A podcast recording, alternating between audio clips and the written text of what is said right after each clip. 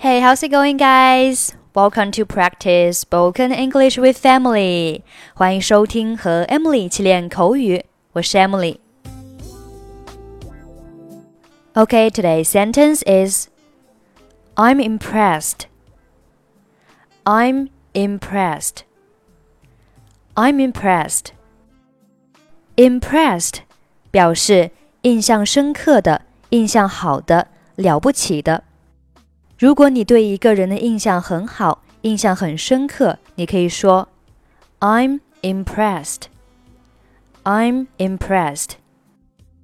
如果是具体哪一方面印象很深刻，可以用 be impressed by 这个句型。比如说，We were all impressed by her enthusiasm. 她的热情让我们印象很深刻。we were all impressed by her enthusiasm. 再比如说，I was very impressed by a young man at my lectures. 来上我课的一个年轻人让我印象很深刻。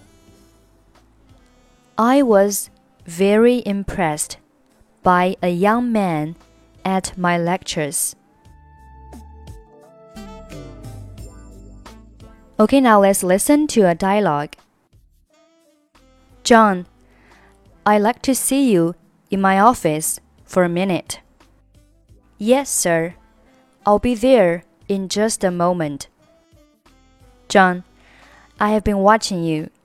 I've been paying attention to your performance over the last quarter, and I'm impressed. You've done a tremendous job in tackling some difficult accounts. I just wanted to let you know, after this month's performance reviews, I'm recommending you for promotion. Gosh, sir.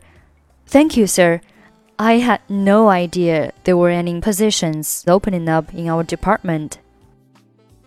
Well, it's not going to be in our department. I've recommended you for an interdepartmental transfer. There's a supervisory spot opening up in financial. I'm turning your name in for it. Management? Wow, I had no idea I could move so quickly from entry level to managerial staff. You've earned it. Okay, that's pretty much for today.